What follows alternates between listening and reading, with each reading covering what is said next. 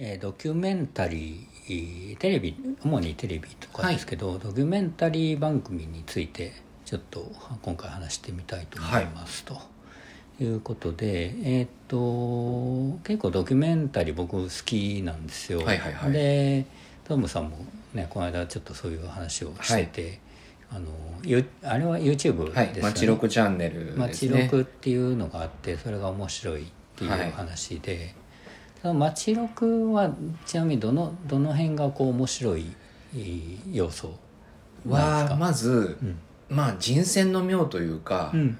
ちょっとテレビでは出てこれないような人含めて、うんピックアップしてるところとあとは基本的にもうずっと顔のアップでずっと話してるんですけれど、うん。割とそのき踏み込み方というか、うん。どんどんどんどん踏み込んでってあのまあここだけでしか聞けない話がいっぱい聞けるっていう意味での魅力ですね。だから僕見たのはあの花田雄一さんの回とかえー、大川隆法さんの息子とか結構まあまあいわゆるエクストリームな人たちがいっぱうん。いそこに出てきたからっていうのが一つの魅力ですね、なるほどね、はい。うん。まあまああのそれはそれであのドキュメンタリーのね、うん。あのちょっとこう変わった人というか、はい。あのなんだろう特殊なうん。生い立ちとか、はい。そういう人が、まあ、ドキュメンタリーに出てくる。まあそれはそれでもちろん面白いうん。とは思います。とさんはちなみにどんなのがで僕はあのー今一番好きなのは NHK でやってる「ドキュメント72時間」という、はいはい。えーのが一番僕は好きなんですけど、はい。でこれは何がいいのかっていうとあのさっき言ったようにそのドキュメンタリーをどちょっと特殊な人が取り上げられがちなんだけども、はい。ドキュメント72時間に出てくる人たちってもうその辺にいいる人というか、まあ一般の方がごく一般の普通の方が出てくると、はい。でもそこでちょっとこう掘り出してみるとその人なりの人生だったり、うん。苦労だったりとか、はい。そういうものがこう垣間見えるわけですよね。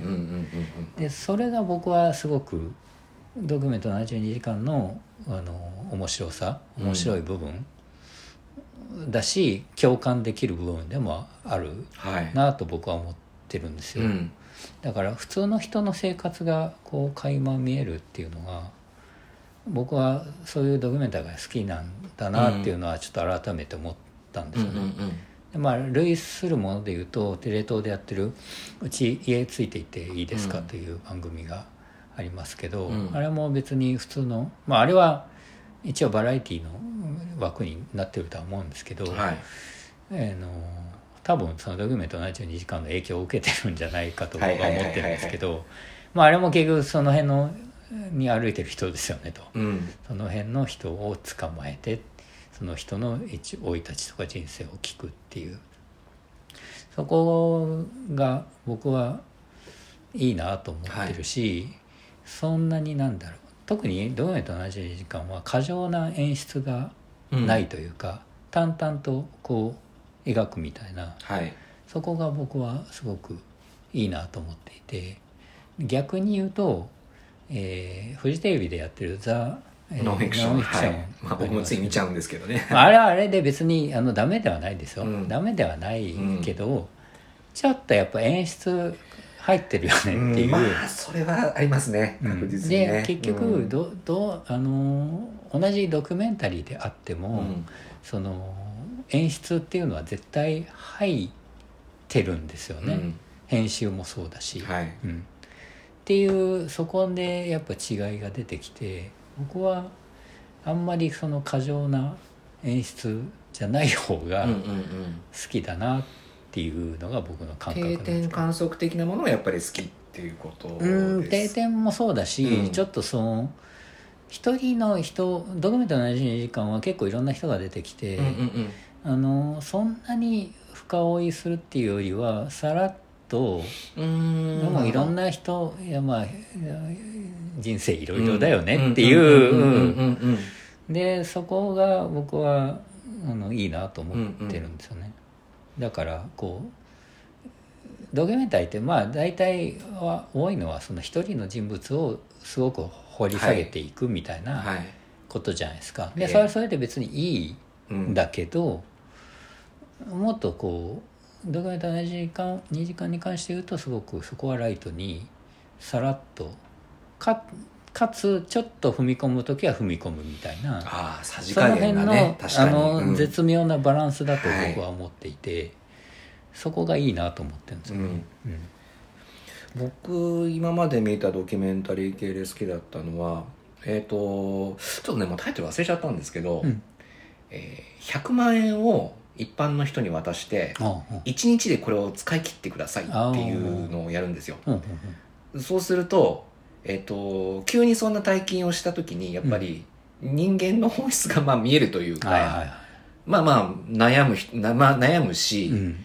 で普段うんこのこれだけお金があったらどうしようってやっぱり考えてないと、うん。とっさに皆さん行動できなかったりするんですけれど、うんあのーなんかね自分のなんか職業とか生活みたいな確立してる方は逆にね決断が早かったりするんですよ。ねあの今これが足りてないちょうどいいから買おうみたいなね、うんうんであと僕が一番印象に残ってるのはお坊さんにうん。うん渡したら仏具をやっぱり買ってましたね。ああちょっといいお線香とか、なるほどね。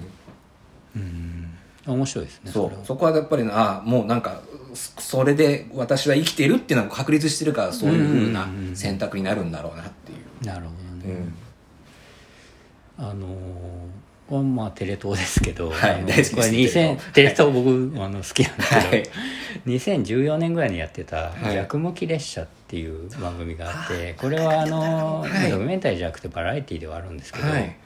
通勤時間のホーム行って朝7時から9時ぐらいのね、であのラッシュのまあこれから都心部に向かう人に、はい今日ちょっと逆向き列車乗りませんかっていおうあのレポートがね声をかけるっていう、だからだから都心部に向かう電車はもう満員ですごい混んでると、でも逆向きはあの郊外に行く方だから空いてると、はいはいはい誰しもは一回あっちに乗ってどっか行きたいなって思ったうん。はいはいことはあるよねと。それを具現化したはい企画でもうその時点で僕はもうあ素晴らしいテレ東らしいなと思ったんですけど、うん。でその声かけるんですけど当然そんなじゃあはい行きましょうとはならないじゃないですか。まあそうですよね、うん。でうん。一回いやまあまあそのいや今日は会議があるからとか、は決算がどうでとか、はい。そういう言い訳が出てくるわけですよね。でごくまれにそのちょっとじゃあ会社、まあ、いきなりか休むっていうのは無理だから、うん。会社に一応連絡しますと。はい。で上司にこれこれこうでで一応 OK だったらあの交換条件として番組の中であなたの会社の宣伝してあげますよというのが交換条件だったんですけど、はいはいはい。でまれに OK が出る人がいてでじゃあどこ行きましょう？っつってじゃあ、えー香川県のううどん食べにお行きたいとか佐賀県の呼子のイカ食べたいとか、はい。そういうことを言って行くわけですよ。当然日帰りなんですけどね、うん。日帰りで番組、えー交通費とか番組持ちなんですけどでそこでそのレポーターズンの飯尾さんとかがねああまだいい人選だなそれ。そう聞き出すわけですよ。どどんな仕事やってるんですか？とか、はい。家庭が奥さんいて子供がいてとかそういう話を聞き出すわけですよ、はいはいはい。そこにその人の人生が垣間見えるわけですよね。あそれがねもうもう大好きでね、うん、それはあのドキュメンタリーではないんだバラエティの範疇ではあったんだけど、うん。まあこのドある種のドキュメンタリーだなと僕は思って見てたんですよね。うん。ーなんか一歩踏み出して得た非日常みたいな感じで。っていうことなんですよね。はい。でえっ、とまあこれはちょっと無理やり今の仕事に結びつける話ですけど、はい。あのドキュメンタリーの構成とインタビュー僕らが書いてる記事の構成っていうのは実は結構似てるんじゃないかっていうツイートをしてる人がいて、はいはいはい。